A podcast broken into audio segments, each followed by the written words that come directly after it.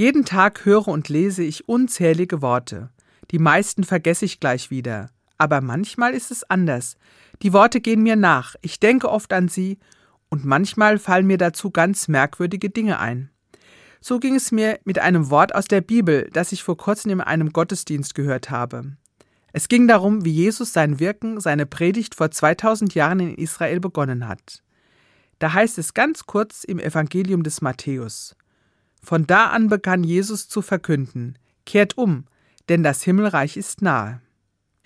Natürlich kenne ich den Satz aus vielen Gottesdiensten und habe selber auch schon darüber gepredigt.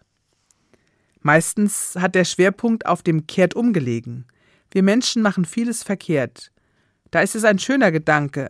Wir sind nicht auf das Falsche festgelegt, sondern können immer wieder neu anfangen, umkehren.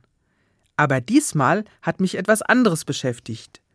Was heißt denn eigentlich, das Himmelreich ist nahe? Himmelreich bedeutet im Matthäus Evangelium die Herrschaft Gottes in der Welt. Das Himmelreich ist nahe. Dieser Satz wird oft so verstanden, dass die Herrschaft Gottes kommen wird. Ja, kurz bevorsteht. Aber das kleine Wort nahe kann man in der Zeit verwenden, aber auch im Raum. Und dann heißt das Himmelreich ist nahe, Gott ist bei uns. Ich kann mir gut vorstellen, dass Jesus so etwas gemeint hat. Und das bedeutet doch, Gott ist bei mir, auf dieser Welt, in meinem Leben. Das Himmelreich ist jetzt schon da. Das finde ich eine tolle Botschaft, eine wirklich gute Nachricht.